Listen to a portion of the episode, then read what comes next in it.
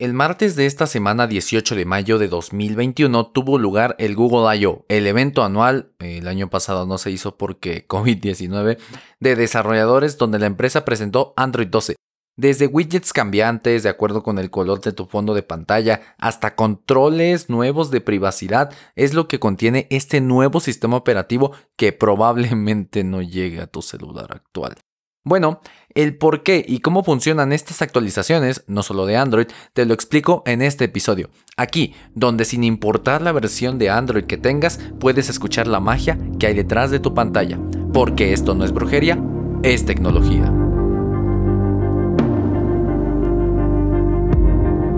Ningún sistema está 100% terminado y ningún software está 100% libre de errores el software es hecho por humanos y los humanos tenemos errores, así que pues te imaginarás, ¿no?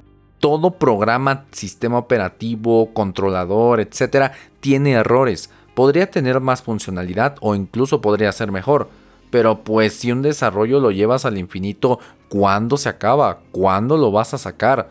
Tienes que definir un alcance con los cambios necesarios y con la menor cantidad de errores posible para lanzarlo y que los usuarios lo usen. Eso que te acabo de explicar es una versión de software. Déjalo como un checkpoint, una parada o un hasta aquí, por ahora. Pero se lanza y resulta que en cierto procesador no funciona bien y tiene errores o que a algunos usuarios se les cierra la aplicación apenas entran. Bueno, pues hay que corregir estos bugs, que son errores en el desarrollo. Para ello se lanzan actualizaciones. El 9 de septiembre de 1947, la física y matemática Grace Murray Hopper y otros que trabajaban en la Universidad de Harvard en el Mark II informaron de que el ordenador sufrió un fallo en el relé electromagnético número 70 del panel F. Cuando se investigó esta pieza, el equipo encontró una polilla, sí, una polilla, un bug asado ahí que provocó que el relé quedase abierto Hopper pegó el insecto con una cinta adhesiva en la bitácora con el comentario First Actual Case of Bug Being Found, o en español, primer caso real de bug encontrado, y dio origen a la palabra bug para referirse a los errores informáticos. Volviendo al tema, las actualizaciones también se lanzan para mejorar el rendimiento, porque no sé, descubriste que es mejor usar Switch que en vez de 10 ifs anidados, chiste local de programadores, o porque descubriste que cierta pieza de código que usaste podría ser mejor y eso ayudaría a que se ejecute mejor en los dispositivos.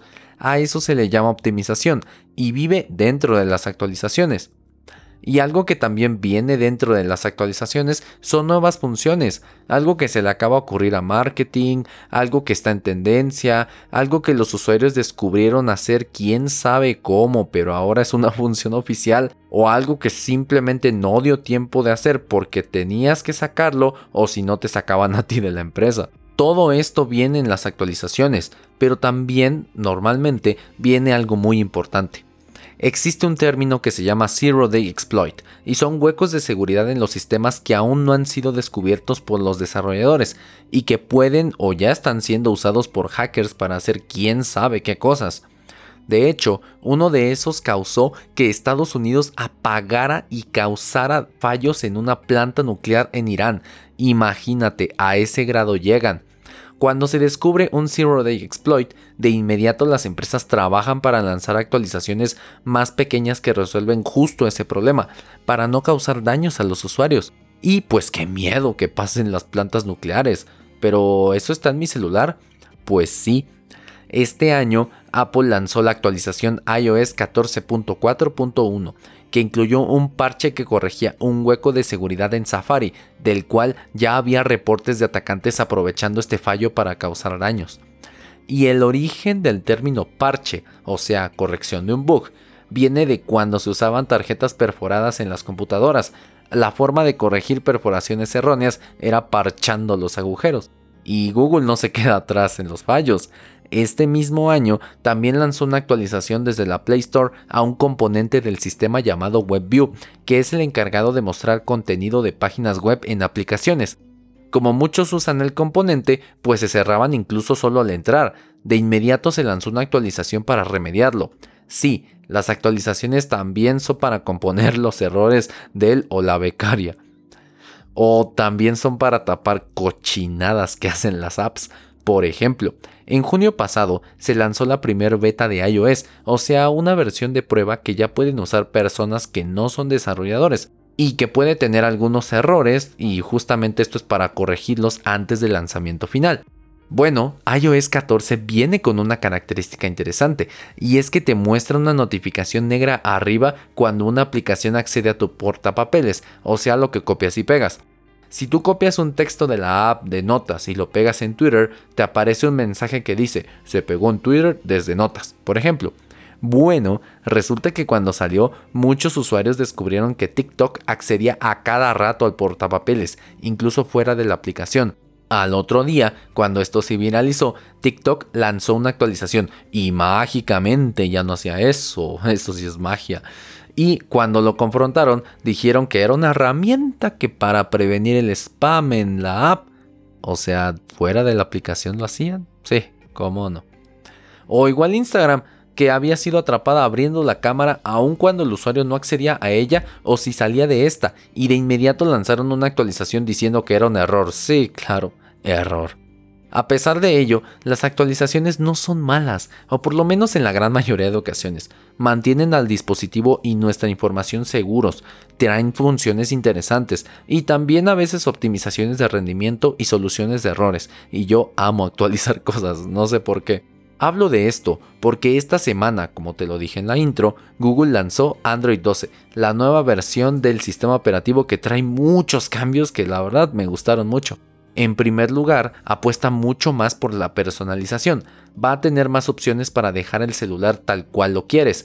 Tiene una opción para que el celular, usando inteligencia artificial, te dé los mejores colores de acuerdo con el fondo de pantalla que estás poniendo y puedas aplicarlos a todo el sistema para que se vea más armónico y mejor. De hecho, de acuerdo con el color que elijas, Android también será capaz de cambiar los widgets, no solo de color, sino también de diseño. Esto es algo que podemos hacer los desarrolladores, ya que Android ahora provee las herramientas para ello. Android 12 también apuesta mucho por las esquinas redondeadas, por colores más suaves, atraer todo un poco hacia abajo para que los usuarios podamos alcanzar todas las opciones, muy al estilo de la capa de personalización de Samsung One UI, y también cambia la forma del reloj, algunos iconos y más. De hecho, Android tiene un nuevo lenguaje de diseño, que son las reglas para el aspecto visual de las apps y el sistema de Android. Ahora se llama Material U haciendo referencia a que es más personalizable y está hecho para ti. Antes el que estaba era Material Blue, que si entras a la app de Google Podcast en Android o a la de Google Keep podrás verlo. Y con este como que Google no se comprometió mucho y pues la verdad tampoco me gustaba. Y antes el que estaba era Material Design, que apostaba por contrastes de colores, colores pastel, barra lateral y más. Ese sí me gustó mucho. Las animaciones también cambiaron e incluso se agregó una animación de rebote para indicarte cuando llegas al final de una lista. Esto es importante porque desde el primer iPhone Steve Jobs había patentado esta animación y Android nunca la pudo usar hasta ahora, ya que en enero de este año venció la patente.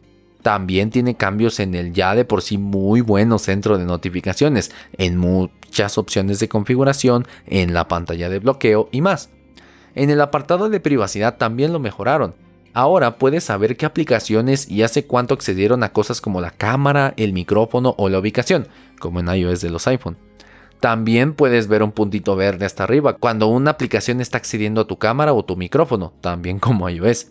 Igualmente, rediseñaron el centro de privacidad para hacerlo de mejor acceso a los usuarios. Podrás apagar, según electrónicamente, la cámara y el micrófono en el centro de notificaciones, y cambiaron la ventanita que pide permiso a tu ubicación, ya que ahora te permite seleccionar entre permitir cuando se use la app, solo esta vez y no permitir, y darle a la app tu ubicación exacta, necesaria para apps como Uber, o tu ubicación aproximada, muy recomendable para apps de clima o redes sociales. Y esto sí está demasiado inspirado en los iPhone. Aunque bueno, antes de que te enojes, Apple le compió el centro de notificaciones, los widgets y otras cosas más a Android. La verdad, esta versión de Android me está gustando mucho.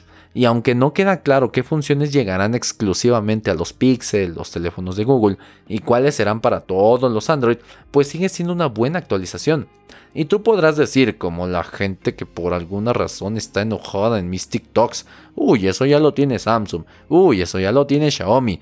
Pues sí, pero esto es Android puro, o bueno, Android Google ya está dentro del sistema operativo y eso hace la chamba más fácil a los desarrolladores de los fabricantes, ya que pueden implementar la solución nativa y ahorrarse mucho trabajo, sobre todo a la hora de actualizar sus dispositivos, y vaya que eso hace mucha falta en Android. Android tiene un problema que considero es el más grave que tiene y se llama fragmentación. Es tan grave que antes Google ponía qué tanto porcentaje tenían las versiones de Android cuando tú iniciabas un proyecto en Android Studio, su plataforma de desarrollo de apps. Ya ahora ya no lo muestra. Y de hecho ya no hace públicos estos datos y ahora se tiene que recurrir a empresas de análisis externas. Y no es que Google no tenga estos datos, solo que no los quiere mostrar porque ahí no hay algo bien.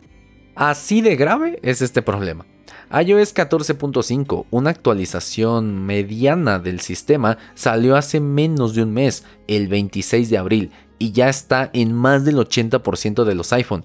Android 11, que salió el año pasado en septiembre, está solo en el 4.84% de dispositivos. Hay más celulares con Android 8 Oreo, versión del 2017. Aunque bueno, lo rescatable es que hay más del 52% de celulares con Android 10, que no están tan atrasados. Y antes era peor, mucho, mucho peor. El sistema operativo dominante era como cuatro versiones más viejo que el más nuevo. Esto nos afecta a los desarrolladores porque tenemos que abstenernos un poco de usar las funciones más nuevas en pro de que la app sea compatible con la mayor cantidad de dispositivos posibles y pues además es más difícil programar así. Esto también afecta a los usuarios porque sugiere muchos huecos de seguridad que jamás van a ser saneados porque esos celulares ya no les llega ninguna actualización más que las de las apps. Pero ¿por qué pasa esto? Bueno, Android es un sistema como un poco más genérico, o sea que está diseñado para funcionar en una gama muy muy amplia de dispositivos, a diferencia de iOS que solo funciona en los iPhone.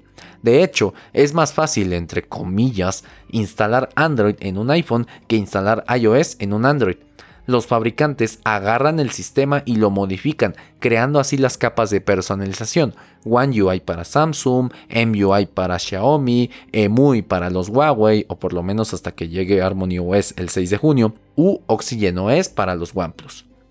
Esto también tiene ventajas, y es que como es un software libre, los desarrolladores independientes podemos agarrarlo y crear ROMs que son versiones alternas de este sistema, y así podrías instalarle la última versión de Android a un teléfono más antiguo. Bueno, esta variedad de dispositivos y software hace que las actualizaciones en Android o lleguen muy tarde o no lleguen. Imagínate, Android tiene que funcionar en un sinfín de combinaciones de procesadores, memorias, cámaras, pantallas, baterías, etc. Y en diferentes software, los fabricantes de celulares como Xiaomi toman la versión pura de Android, montan sobre ella su capa de personalización, o sea, su propia imagen y funciones, la prueban y la adaptan a su hardware y lo lanzan. Esto lleva mucho tiempo y también hace que no salga para todos los modelos, porque pues son humanos los que hacen esto, hay un límite. Pero bueno, también Xiaomi saca un celular cada semana, pues así como. De hecho, existen más de 13.000 modelos diferentes de teléfonos Android en activo. Y si compraste tu celular en operadora como Telcel en México, es peor aún, porque después de que sale la actualización del fabricante, ahora debe de pasar por la operadora, porque tiene algo de software instalado en tu celular y tiene que comprobar que funcione y hacer los cambios que se necesiten, alargando más el tiempo. Compra celulares liberados si puedes. Claro, si tienes un Pixel eso no pasa y recibes más actualizaciones por más tiempo, como por 3 o 4 años de actualizaciones mayores. Y estas te llegan el mismo día que salen, pero pues claro, son los de Google y obviamente sale primero ahí. Además, no tienen capa de personalización y eso facilita las cosas. Y aunque 3 años suena mucho, Apple lanzó el iPhone 6S en septiembre de 2015 y acaba de recibir iOS 14.5.1 hace menos de un mes de la grabación de este podcast. Más de 5 años, casi 6 de actualización. La próxima vez que compres un iPhone y se te haga demasiado, demasiado caro, o cuando leas un artículo que dice que Apple le cuestan 200 dólares hacer un iPhone y a ti te lo venden en 1000, piensa que ese soporte de actualizaciones también está incluido en el costo. Oye, los desarrolladores también comemos y sin el software tu celular ni prendería. Así tu iPhone pasaría de ser demasiado, demasiado caro a ser solo caro. Apple la tiene más fácil, mira solo tiene que mantener 20 modelos de iPhones, desde el 6S pasando por el iPod Touch de séptima generación hasta el iPhone 12 Pro Max. Y claro, sin contar los iPads, los Apple Watch, las Mac y los Apple TV. Y aún así juntando todo eso es nada comparado a la cantidad y variedad de los dispositivos Android. Aunque bueno, en su contra, Apple ha tenido muchos escándalos de que con sus actualizaciones reduce al propósito el rendimiento de los dispositivos más antiguos, obviamente para que te compres uno. Eso se llama obsolescencia programada. Las actualizaciones en los iPhones pasan directas, valiéndoles las operadoras, porque así diseñaron el sistema, y siempre empujan tanto a usuarios como a desarrolladores a actualizar mediante dejar de firmar versiones anteriores, o sea que las versiones más viejitas ya sean consideradas como no auténticas o no instalables y empujando a que los desarrolladores programemos para la última versión. Suena feo y a veces lo es, pero Apple por su penetración de actualizaciones se puede dar ese lujo, a diferencia de Android. Y aunque este último está haciendo esfuerzos muy grandes, como que Samsung mejoró muchísimo su política de actualización, incluso lanzando parches de seguridad a algunos de sus gama J de 2017, algo muy difícil de ver en Android, pues aún falta mucho. Windows de Microsoft está en una posición como extraña, ya que está en la misma condición que Android al ser un sistema creado para funcionar en muchos dispositivos, pero Windows 10, aunque le costó, tiene una gran cuota de mercado y en ese caso está igual que Apple, ya que las actualizaciones llegan directo sin pasar por fabricante. Aquí es más la renuencia de los usuarios a actualizar, ya que nadie quiere ver el típico cuando apagas la computadora aparecen 278 actualizaciones, o porque siempre se viraliza que la nueva versión de Windows presenta errores.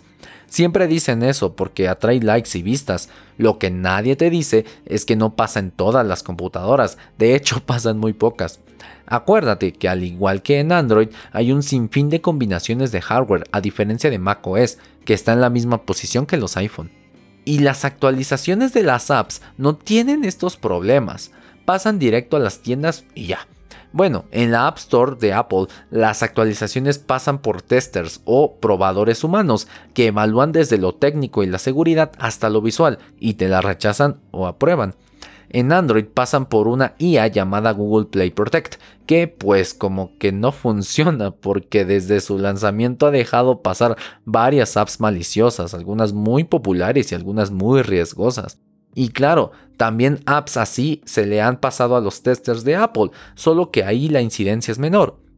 En las apps depende más de los desarrolladores, aunque por el problema de la fragmentación de Android, la optimización en muchos dispositivos y el hecho de que en iPhone es mucho más difícil, pero sí posible, piratear apps, es que las aplicaciones y hasta sus actualizaciones llegan primero a iOS, tal como le hizo Clubhouse o Instagram en su momento. Compra y paga por las apps, por favor. Imagínate que te roben tu trabajo que te costó desvelos y meses de esfuerzo. Además, así mejoras la calidad de las apps. Ya sea de apps o de todo el sistema operativo, es importante instalar las actualizaciones por tu seguridad, privacidad, para alargar la vida de tu dispositivo, aunque no lo creas. Esta semana se anunció Android 12 y el 7 de junio en el WWDC de Apple se anuncian todas las actualizaciones de sus sistemas, desde los iPhone hasta las Mac. Las actualizaciones no van a parar y en cada una de ellas van importantes funciones y sobre todo parches de seguridad que, a menos de que quieras que te implanten pornografía infantil o de que te roben y vendan tus datos, debes instalar.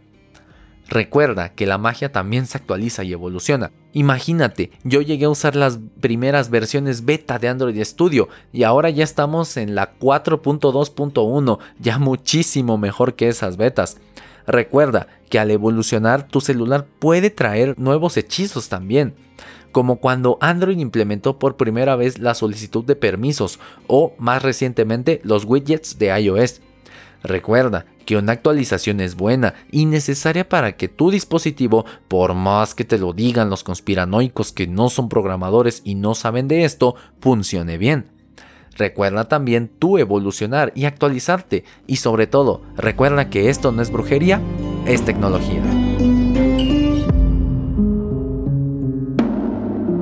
Muchas gracias por escuchar este episodio. ¿Qué te pareció? ¿Qué opinas? ¿Qué piensas al respecto? Deja tu comentario en YouTube, Apple Podcast o en cualquiera de nuestras redes sociales. En todas estamos como arroba brujeriatech. Recuerda que la magia está en ti, en esos millones de neuronas dentro de tu cabeza. Ellas son las que crean la tecnología, las que moldean el futuro. No importa qué grado de magia hagas o en qué nivel estés, siempre hay algo nuevo que aprender y jamás es tarde para entrar a este mágico mundo. Mi nombre es Jesús Guzmán, desarrollador backend, especialista en nube, amante de la enseñanza, fotógrafo amateur de gatitos y anfitrión de este programa. Para hacer este episodio me basé en una muy buena investigación cuyas referencias te las dejo en las notas del episodio. Si aprendiste algo o si este episodio fue de valor para ti, por favor síguenos en tu plataforma de podcast favorita y en YouTube. Estamos en todas y si hay una en la que te gustaría que estemos y aún no llegamos, déjanos un mensaje y pronto estaremos ahí. Recuerda que aquí cada jueves tienes un nuevo episodio donde podrás escuchar más sobre el mundo de la tecnología. Recuerda que la tecnología no es tu enemiga y tampoco hay que temerle. Hay que saber dominarla y usarla a tu favor y posteriormente aprender a crearla. Solo así podrás alcanzar el siguiente nivel de hechicería. Aquí te explico, desde cómo se hacen los videojuegos que tanto disfrutas hasta cómo se manda un robot al espacio. Aquí, donde escuchas la magia que hay detrás de tu pantalla. Porque esto no es brujería, es tecnología.